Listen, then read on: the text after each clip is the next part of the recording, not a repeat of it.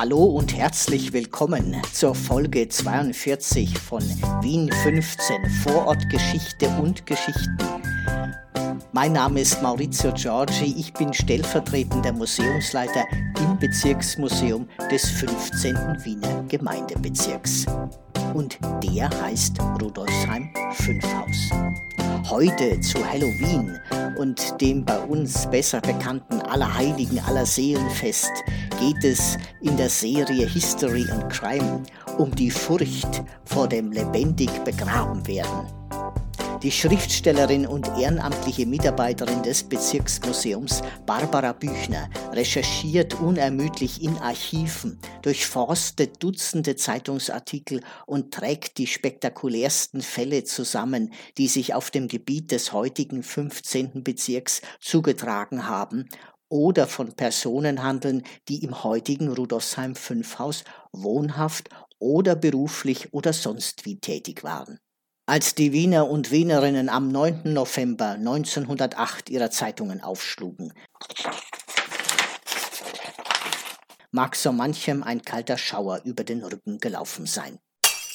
Vom Polizeikommissariat Rudolfsheim verbreitete sich die Nachricht, ein Mann aus dem Bezirk sei scheintot begraben worden in einen engen Sarg gepfercht und tief in der Erde verschüttet, trotz der herzzerreißenden Beteuerungen seiner Witwe, ihr Mann sei gar nicht tot.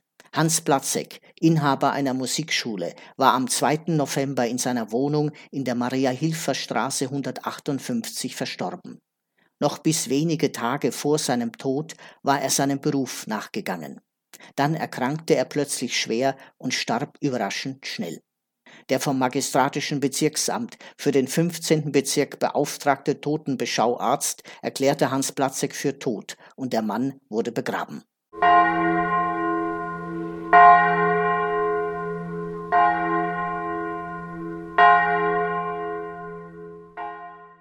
Das Begräbnis muss ziemlich rasch erfolgt sein, denn bereits am 5. November wurde im Polizeikommissariat Rudolfsheim eine mysteriöse Anzeige eingebracht. Hans Platzek, so der Anzeiger oder die Anzeigerin, sei nur scheintot gewesen und in diesem Zustand begraben worden. Zwar gab die Person keinen Namen an, wollte die Anzeige auch nicht unterschreiben, aber die meisten Wiener Zeitungen brachten einen gar nicht so kleinen Bericht. Das Wiener Montagsjournal schreibt am 9. November 1908.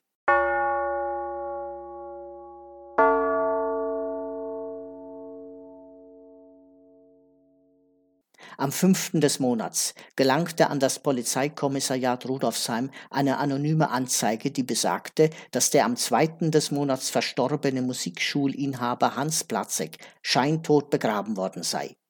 Das Polizeikommissariat stellte sofort beschleunigte Erhebungen an.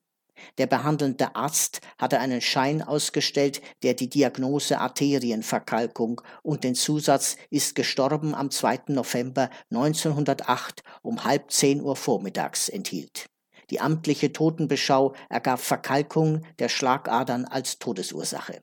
Die Meldung Scheintod begraben traf in der damaligen Epoche einen Nerv.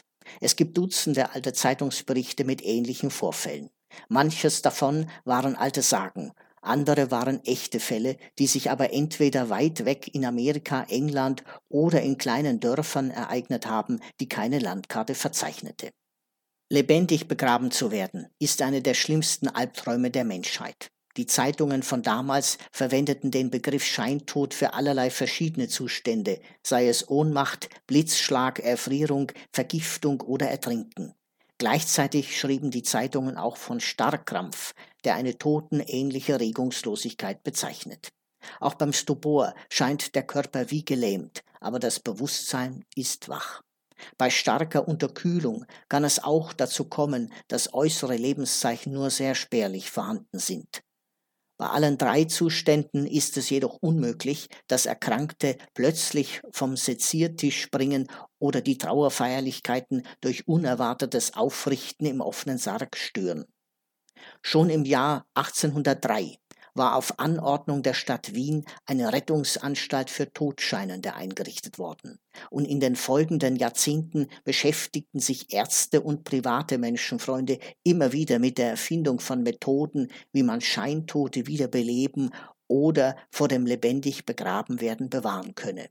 Man erfand Rettungsgeräte und entwickelte mehr oder minder sinnvolle Wiederbelebungsmaßnahmen. Aber auch durchaus ernsthafte Persönlichkeiten wie der Elektrizitätsforscher Dr. Stefan Jelinek befassten sich mit dem Thema Scheintod.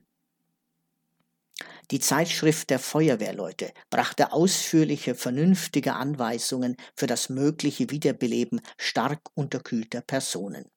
Ja, und die Zeitungsreporter und Schriftsteller ließen sich davon zu Schauergeschichten anspornen und berichteten von Klopfgeräuschen aus den Särgen.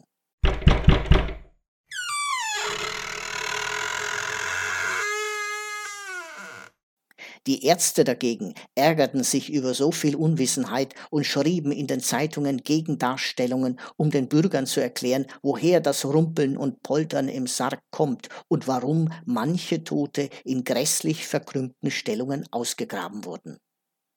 Wenn nämlich die Fäulnis eine Leiche zersetzt, kommt es zu heftigen Bewegungen des Körpers, auch Geräusche sind zu hören.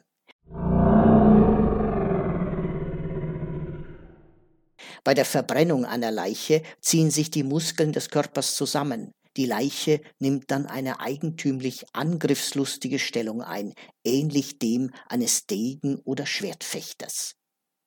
Am 10. November schließlich erbarmte sich die illustrierte Kronenzeitung all der Ängstlichen, die in der Nacht von einem im Sarge um sein Leben kämpfenden Herrn Platzek geträumt hatten und erklärte, was hinter der entsetzlich erregenden Meldung steckte. Illustrierte Kronenzeitung vom 10. November 1908.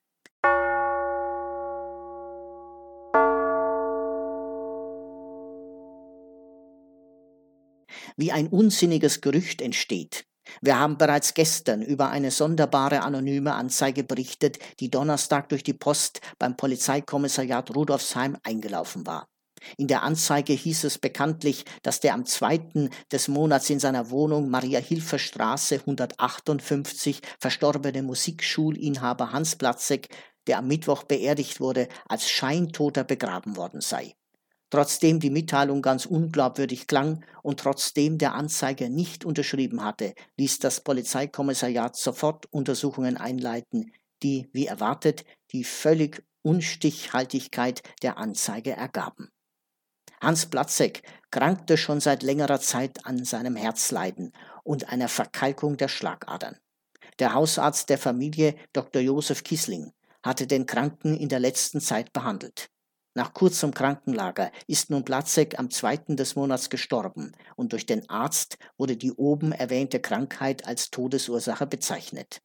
Der vom magistratischen Bezirksamt zur Totenbeschau entsendete Arzt hatte den Tod des Mannes unzweifelhaft konstatiert.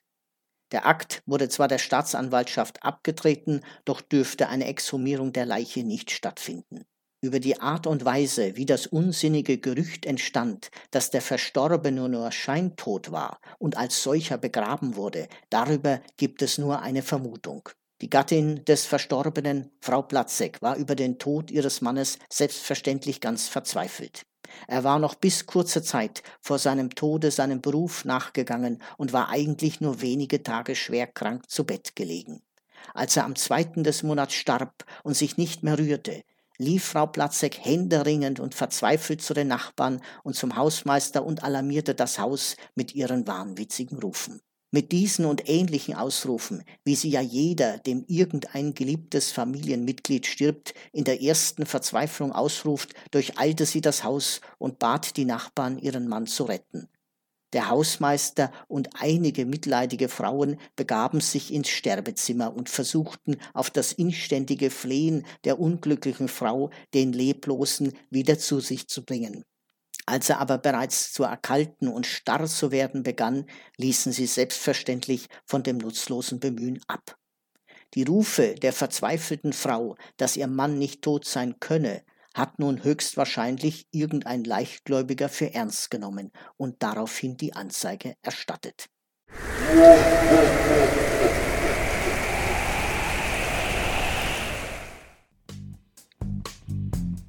Wenn ihr mehr über uns und das Museum erfahren wollt oder wenn ihr eine Frage habt oder uns Feedback geben wollt, könnt ihr das hier auf Anchor machen, gerne auch als Sprachnachricht oder uns schreiben und zwar an presse.bm15.at. 15 als Zahl. Bis zum nächsten Mal, euer Maurizio.